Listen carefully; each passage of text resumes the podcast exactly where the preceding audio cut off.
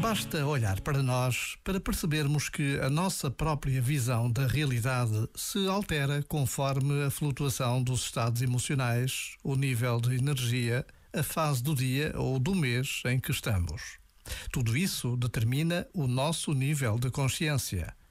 Se a visão se altera assim, então não tem tanto a ver com a realidade. Tem a ver com aquele que observa, como observa, a partir de que lugar observa, quem observa. Da qualidade do observador interno depende a qualidade da percepção da realidade.